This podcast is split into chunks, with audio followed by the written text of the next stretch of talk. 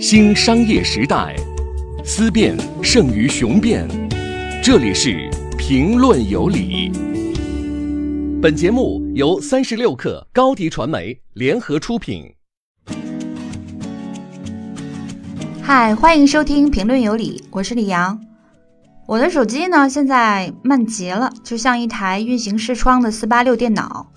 因为早上我刚升级了一下 iOS 系统，现在手机上发生的事情就跟当年 Wintel 时代发生的事儿是一样的。现在很多人都在等 iPhone Ten 的发售，那你现在其实又有了一个新的选择。Google 在十月五号推出了一款新手机，其实是两款哈，是 Google Pixel Two 和 Two XL，呃，就是分一个大小号的这个意思。这个手机呢，被誉为最美的安卓手机。怎么说呢？其实它确实是比去年推出的那款 Pixel 好看多了，因为那款特别像 HTC 的一款产品。嗯，但是要是谈到美呢，我觉得可能在于说，大家的点有可能是在于说，它现在是所有的安卓手机里面长得最不像 iPhone 的。呃，外界对于这款手机的评价，其实还是觉得它缺乏比较大的创新。但是听说在性能方面的一些测试里面呢，它的得分是比 iPhone 八要高一些的，而价格却要低大概五十美元左右。那我们今天就来聊一下 Google 的这款手机，以及在这个背后它打的是什么牌。呃，这主要从三个方面来小小的分析一下。首先，我觉得大家都会问到一个问题，就是 Google 为什么要做硬件？我们先来看一下 Google 做的是一个什么生意。你可以说它做的是互联网广告呗，或者是你也可以说它什么都做，因为它业务太多了嘛。你们说的都对，但是如果从站在一个高度上来抽象的话，本质上它做的东西就是把数据通过广告变现的一门生意。我们都知道，在互联网上传播的是信息，而沉淀下来的是数据，流量其实也就是流动的数据。Google 在它创立之后没几年就发现了互联网盈利的真谛。此后的几年呢，尽管它的业务略显杂乱，但其实它一直是围绕着一个主线的。它是怎么做的呢？首先，它爬遍了整个互联网，把数据都拢过来。这个事儿是在他们斯坦福的实验室里面就开始干了。然后呢，他们拍卖掉了搜索引擎页面上面右侧的那个广告，也就是 AdWords 关键字广告。第三点呢，你会看到，嗯，他除了卖自己搜索页面上的广告之外，他又想出了一个，就是，嗯，把广告放到其他的网站上，那包括你邮件页上也出现了他的广告。然后他用到就是 AdSense，在 ggm 上有体现。所以到了再下一步的时候，他怎么来做的呢？就是当数据从所谓的网页又到了云端的时候，他开始大力的去推云计算。然后，当数据又开始集中在手机上，产生于一个一个 App 的这个时候呢，他做了安卓。当现在数据开始向所谓的 IOT，也就是物联网去转移的时候，就是你看智能家居啊，还有围绕在你身边的那些所谓物理上存在的东西，它们都能够智能化产生数据了。那这个时候，手机就是连接器，或者是说这些数据的必经之地。这些年他做的事情，其实都沿着就上面说的这个脉络来做的。他的两大盈利的利器始终是 AdWords 和 AdSense，也就是说，嗯，这两大利器合起来贡献的收入占到他总收入年收入的比是大概有将近百分之九十。所以说呢，尽管是说它数据源的那个产生的这个源头在变化。它它跟广告主的关系是很稳定的，它只要是说把这些广告不停的去找到那些新的信息流，然后放进去就 OK 了。其实就这么简单。那 PC 端的搜索页收入势必是要下降的，这一点你从百度身上就能够看得到了嘛？那就是因为它布局的比较早啊，就是在移动互联网这一块做了安卓，所以它才没有像百度如今这么狼狈。那 Google 和苹果，他们都是两家很伟大的公司了，也懂得未雨绸缪。其实他们大概是在同一时间想到了这件事儿的。自从 Google 做了安卓，Google 就跟苹果彻底的掰了。乔布斯后来直到死也没有原谅 Google 的两个创始人佩奇和布林，他感到了深深的背叛。因为其实他早一年早些年的时候，就是这两家的关系是非常好的。然后乔布斯本人差一点当上 Google 的 CEO，那个是还是在施密特去之前的事儿了。Google 其实后来一点也没有给苹果留面子。他从他开始推那个 Chrome 浏览器，然后对抗 Safari 开始呢，其实他的很多的产品都是盯着苹果在打的。这一次发布的东西也不例外，它的手机和笔记本产品都是相对高端的，对标的都是苹果相应的产品，甚至是在发布 Pixel 那个环节的时候呢，Google 说它的两款产品除了外形不同，主要功能上没有差别，也没有把高级的功能都留给贵的那款，所以现场当时一片爆笑。它这一次成功的揶揄了苹果，但是它的硬件之路照苹果比可真是差远了。这个我们下面会单独讲一下。经过上面的一些解释呢，大家大概可以明白 Google 做硬件的思路是如何的。它当然是为了主业服务，也就是为了追求利润嘛。尽管 Google 的那个安卓是免费提供的，但是如果没有人帮他去狙击苹果在移动端对数据生意的抢夺呢，他也很难在新的移动互联网时代继续这个辉煌。所以一开始他做硬件呢，是有一些为其他的手机厂商带路的这种意味。比如说他的 G One 手机，那它这个手机没有很大的销量，其实功能上还是蛮好的。但是它为之后就是不同硬件的厂商去生产基于安卓的这个手机，啊，基于不同网络支持的这个手机铺平了道路。因为曾经一度呢，安卓是被电信公司看成是穷人的 iPhone。就是价格都比较便宜，但是，呃，使用体验感也很差。但是随着安卓的改进呢，它真的是成了 iPhone 的替代品。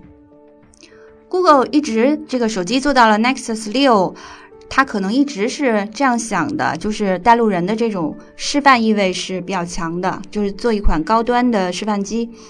提到这个 Nexus 呢，这里边插一嘴，这个系列的命名其实是体现了安卓的创始人 Andy Rubin 对机器人的狂爱。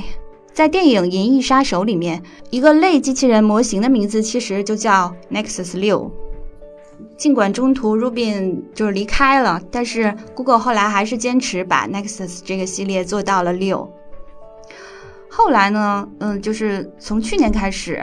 它的手机开始以 Pixel 这个系列为命名，其实是从 Pixel 这个系列开始，Google 在做手机这件事上才认真了很多。它的策略和打法跟之前都不一样了。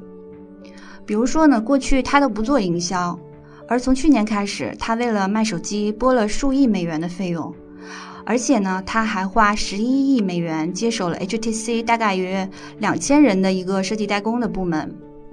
那这意味着他开始有了像苹果和富士康那样合作的一个体验。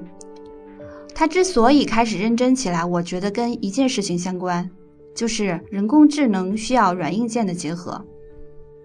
那所以我们来到了第二个探讨点：为什么说人工智能对手机很重要？普通的消费者根本不用关心人工智能。所以有一些人说，人工智能不会成为你选手机的时候的一个重要的参考啊。就这里说这个事事情有什么用呢？对吧？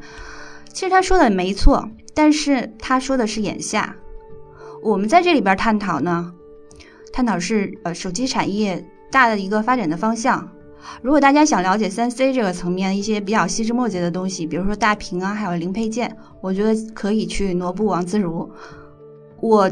在那个 iPhone Ten 那期里面，其实是讲过的。呃，关于这一款手机，你其实只要记住一点就够了。可能当时的观点没有提炼的那么明确吧。我在这里可以再重复一下。我觉得就是从这款手机开始，其实是意味着人工智能正式的或者说大面积的来到了手机上，这将会是一个很大的改变。如果你觉得 iPhone Ten 太贵呢，其实完全可以等到明年。到那个时间点，估计会所有的手机都会有类似的一些功能。大家的学习能力是非常强的。我们现在已经看到一些新闻在说，大批的安卓手机都已经开始在推出，呃，计划推出人脸识别的这个功能了。苹果其实就是一个风向标，一切模仿的根源。它的产量特别大嘛，所以会影响整个供应链。比如说啊，当它开始做手表的时候，那里边的一些小配件儿才可以做得很小很精致，就是那个体积。那在这个事儿之前呢，如果是一些小公司想推动一些精致化，基本上是不可能的，或者是说要付出巨大的成本。在人工智能这件事儿上，很快就会出现风潮，这是我要说的其一。那其二呢？嗯，你看 Google 的新手机其实也打了人工智能这张牌。所以说，如果说 Google 和苹果他们都在思考这件事儿，那这个信号不要太强烈啊。所以说，肯定是一个未来嘛。就像上面提到的，你看他们是如何思考的？因为他们看到的是数据在怎么流动。我们说的流量，也就是说流量要去哪儿？那你看看你客厅里的那些东西嘛，就这些所谓的物理的东西，电视啊，还有一些，呃，甚至是一个秤啊，或者是一个净化器之类的。你看看小米在做的那个生态嘛，其实也是一个意思。他们就像一个一个 apps 一样，然后开始产生数据了。那这个过程一定需要大量的人工智能的介入。所以你想想，为什么巨头们都扎堆去做智能音箱嘛？但不是为了逗小孩玩儿，说一个 say hello 什么这样调用一个那个功能。比起音箱呢，呃，手机其实是大家都离不开的一个东西。然后它裹挟着巨大的人口红利，它是一个更理想的人工智能的试验品。当手机里的 apps 多了以后呢，它同样需要更高级的搜索、更智能的方式跟你对话。那有可能不是一个弹出框，然后你在里面。嗯，填入一个关键词，有可能是其他的形式，所以关键是在这一点上，我们还不能够看得特别清。我们不知道一个面部识别解锁有啥用，一个能同声传译四十种语言的蓝牙耳机有啥用？这个耳机就是这一次，嗯，Google 同时推出的一个很惊艳的一个东西哈。那当你已经身处迈入了这个生物识别当中以后。其实就已经开始在遵循这个技术大爆炸的这个原则，人工智能注定会成为手机上的一个标配品。其实它离我们没有那么远了，这个技术没有那么神秘。所谓的搜索呢，它本身就是一个人工智能的一个东西算法嘛。然后那其实你现在在听歌，或者说你去亚马逊上买书啊，其实都会依赖人工智能的推荐，他们会影响你的一些选择，然后潜移默化的，然后很个性化的。我相信你未来选手机呢，一定会会去想哪家人工智能的这个技术比较好用，呃，数据隐私保护的比较好，而不是像现在这样仅仅是看一些功能啊，或者说比一下屏谁大。嗯，拍照嘛，我觉得那个大家应该在那个点上拍照效果都不会太差了。所以其实我听说就是说，现在包括 vivo 的 CEO 沈伟在内的。很多手机人呢，他们都感到很焦虑，其实就是这个原因，大家都在找，呃，这个手机业的未来是什么？那么人工智能这个事儿对于这个产业来说，其实是很重要的，因为它带来了无数的想象力，而手机业呢，已经多年缺乏想象力了。这个市场足够的庞大，而且它能链接起的东西也特别的多，但是它需要重新焕发活力，让产业重新进入一个新的生命循环的周期。这需要一些推动力，那么也许人工智能是其中一个。所以说，我们对这个事儿是感到很兴奋，然后要反复的强调的。那回到 Google 身上来说呢，在这个星球上，在人工智能方面，跟它能够在这一点上相提并论的公司，你用一只手就数得过来。所以这是它的主战场。那么回过头来说第三点，我们来小小分析的第三点是什么？Google 其实在做手机这块也没有那么的乐观。因为说了那么多好的，其实它也有很多不好的地方嘛。Google 要是在做硬件这方面，其实比苹果可差远了。迄今为止呢，Google 最成功的那个硬件卖的应该就是 Chromecast，它是一个呃可加密的电视棒，就是让人们能够在电视上播放网络视频。这个可能是在美国市场比较受欢迎的一个一一个一个工具产品了。这个售价很便宜，只有三十五美元左右。所以呢，它从二零一三年推出，据称啊，据他自己称是大概卖出了三千万个，这个数量其实在中国来看还不是特别庞大了。然后呢，他其他的手机和就是笔记本销量也都很一般。然后他之前做的那个 Google Glass 其实也没有很成功嘛。我们对他感到不乐观的理由其实体现在以下三点。第一呢是基因，媒体没有披露后来 Andy Rubin 是为什么离开 Google 的。我猜呢应该是跟 Google 的手机一直嗯销量不太成功有关系。传说佩奇是嫌他跟其他部门的沟通不够密切。但是卖的不好也不能都赖 Rubin 啊。提到这个大牛呢，我们顺便插一嘴哈，他现在又出来创业了，然后还拿了腾讯和亚马逊的投资。在九月份呢，他也推出了一款新手机，但是卖的也不太行。Google 呢，其实是一个特别理工男思维的一个公司。如果你看过《美丽心灵》呢，可能会明白，如果一个人在某方面特别有优势，那他可能在另一方面就会差很多。长板和短板嘛，呃，上帝是公平的，对吧？Google 呢，的确很酷，但它有一些自己固守的一些原则性，还有就是他自己坚守的这种酷，其实也阻碍了一些事情吧。我们谈到那个各个公司都有它的基因，然后你违背了这个基因，可能你在那个方向上也不会发展的很好。具体到 Google 这个例子上面说的话，比方说他们卖手机的话，他一直不想要安排一个庞大的客服队伍。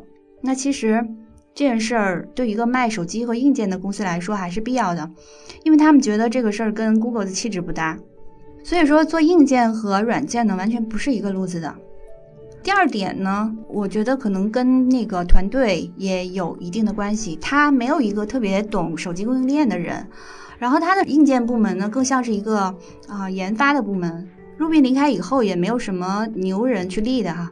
然后之前的一个部门负责人是后来还被挖到 Facebook 去了。然后但这个人呢，其实他走之前也没有干出什么太出色的东西。